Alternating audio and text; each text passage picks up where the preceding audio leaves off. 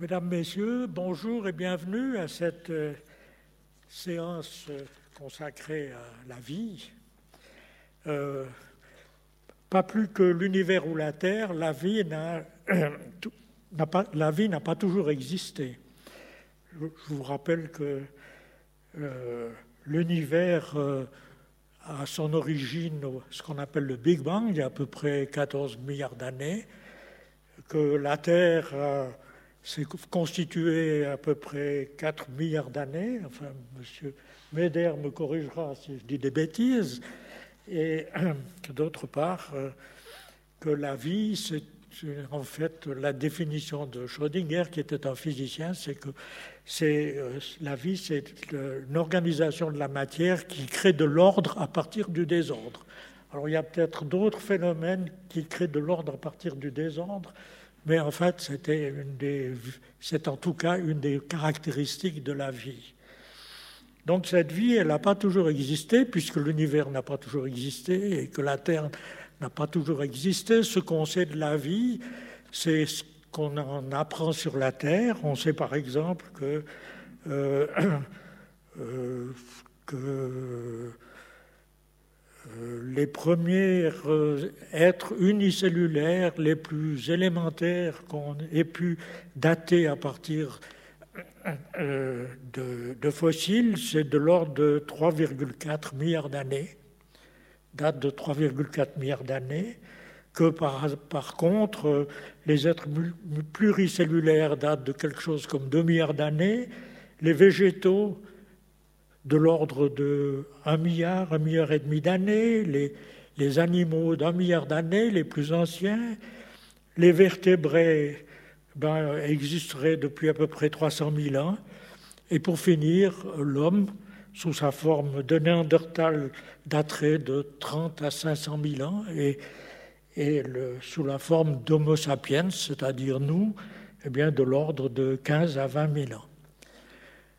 Donc euh, voilà, la vie n'a pas toujours existé et euh, elle est apparue à un moment donné sous quelles conditions? C'est ce dont on va parler aujourd'hui, dont M. Meder euh, va nous parler aujourd'hui. Après avoir consacré une activité scientifique intense sur l'étude de l'évolution des étoiles, je n'entrerai pas dans les détails, Monsieur Meder, euh, qui a une euh, abondante production scientifique, je crois qu'il a publié plus de 400 articles, donné 120 conférences dans des conditions internationales, écrit un livre qui est sur la physique et la formation et l'évolution des étoiles, donc M. Meder s'est penché sur la question des conditions d'apparition de la vie et euh, ça nous a paru intéressant de vous en parler ici. Alors M. Meder est professeur honoraire de l'Université de Genève, où il a été nommé professeur en 1977. Il a été promu à l'ordinariat en 1982. Il a enseigné l'astrophysique à l'Université de Genève. Il a été invité dans différentes universités européennes et même américaines à donner des cours et des conférences.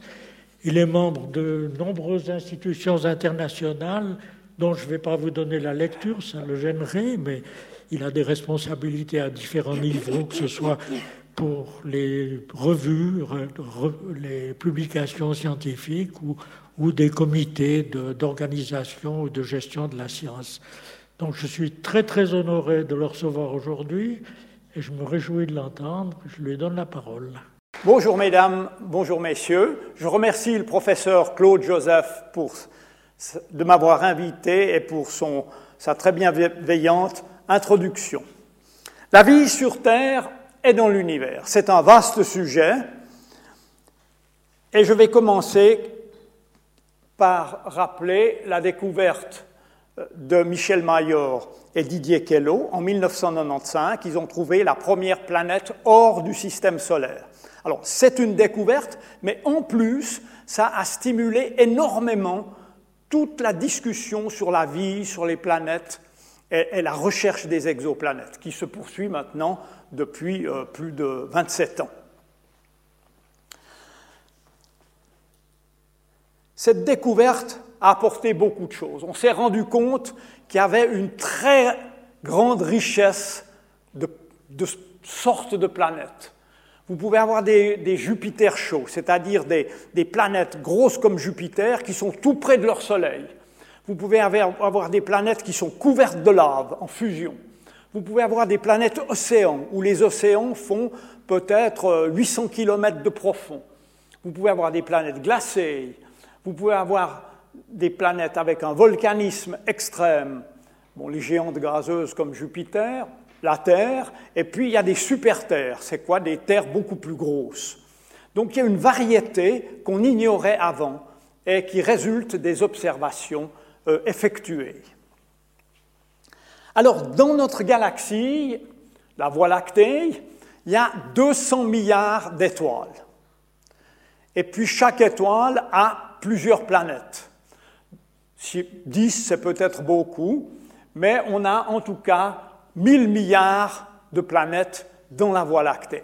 C'est un nombre énorme. Et en face, si on se demande euh, si la vie existe, eh bien, il y a d'innombrables conditions pour qu'il y ait une vie, le, mot intelligent, il ne faut pas trop l'employer, une vie technique, disons. Il y a des conditions astronomiques pour que la vie apparaisse sur une planète. Il y a des conditions géophysiques, climatologiques, biologiques et même sociologiques pour que ça dure. Donc on se trouve un peu dans la situation des mathématiciens où on a un très grand nombre, mettons 1000 milliards, c'est pas l'infini, mais c'est dans la bonne direction. Et puis on a une série de conditions qui réduisent les chances et qui tendent vers zéro. Donc c'est un peu le problème de l'infini fois zéro. Et l'infini fois zéro, ben, c'est indéterminé. On ne sait pas très bien. Ce qu'il faut tout de suite dire, c'est que si on considère la vie sous forme de bactéries, alors les conditions sont nettement moins restrictives. On aura l'occasion de le voir encore.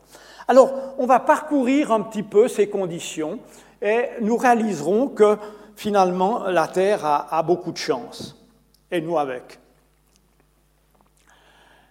Il y a des étoiles, les plus petites ont un centième de la, 1%, de la masse du Soleil, et puis les plus grosses ont environ 100 fois la masse du Soleil. Donc le Soleil est un peu intermédiaire on se rend assez vite compte qu'il y a beaucoup plus de petites étoiles que de grosses.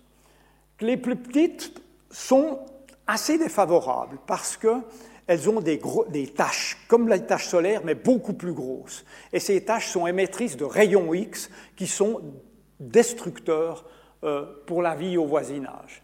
Donc les petites, ça, devient danger. Les plus grosses, eh bien, elles vivent pas assez longtemps, probablement, pour que la vie se développe elles émettent beaucoup d'ultraviolets. Puis aussi beaucoup d'étoiles doubles. 60% des étoiles sont doubles. Si on avait deux soleils, alors ça serait peut-être, on aura un soleil bleu, un soleil rouge. Les effets artistiques pour les, ceux qui font de la peinture seraient sûrement magnifiques, mais des fois on serait trop près de l'un, puis trop, loin, à plus tard on serait trop loin, donc ce n'est pas très favorable. Donc il y a déjà des limitations là mais en gros, euh, il doit en tout cas rester quelques pourcents possibles. Ça nous laisse encore, euh, ça nous laisse encore des milliards de possibilités. Mais la vie, les planètes favorables à la vie sont probablement, merci beaucoup, sont probablement une masse assez voisine de la masse solaire. Maintenant, l'eau apparaît euh, indispensable, c'est un solvant naturel, et il faut que, vraisemblablement, on ait de l'eau à l'état liquide pour que la vie apparaisse sur une planète. Et dans le système solaire, eh bien, vous voyez, j'ai dessiné les planètes, Mars, euh, Mercure, euh, Vénus, la Terre, Mars, Jupiter. Eh bien, on trouverait l'eau à l'état liquide seulement dans cette petite zone verte. Donc, à l'extérieur, il fait trop froid, à l'intérieur, il fait trop chaud. Mars typiquement a une température moyenne de moins 50, Vénus de plus 460.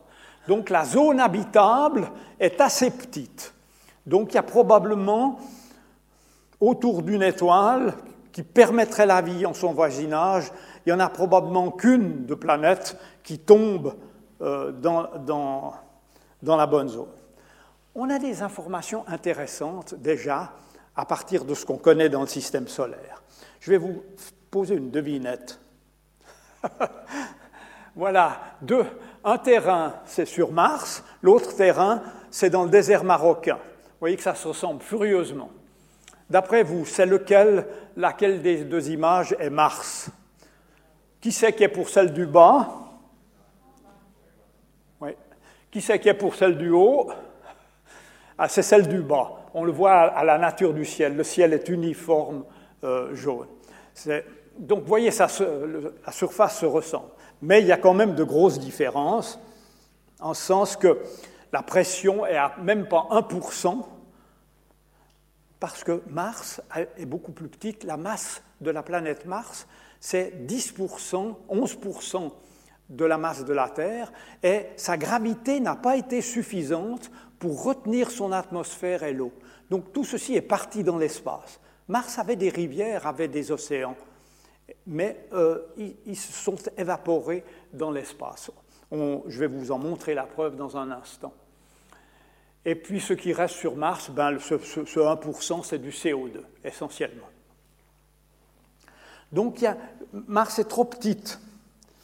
À l'inverse, une planète comme Jupiter, elle est trop grosse. Elle a même gardé l'hydrogène et l'hélium, des, gaz qui ne sont pas favorables euh, euh, au développement euh, de la vie. Alors Mars, voilà une, des images, je trouve que c'est une des plus intéressante rapportée par, euh, envoyée par Curiosity, le, robot motorisé.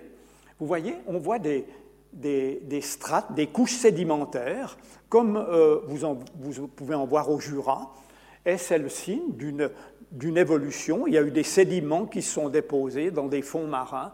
Euh, Mars a eu des océans, comme la Terre. Mais il y a il reste encore de l'eau sur Mars, dans les calottes polaires, et puis dans certains sols, des sols gelés.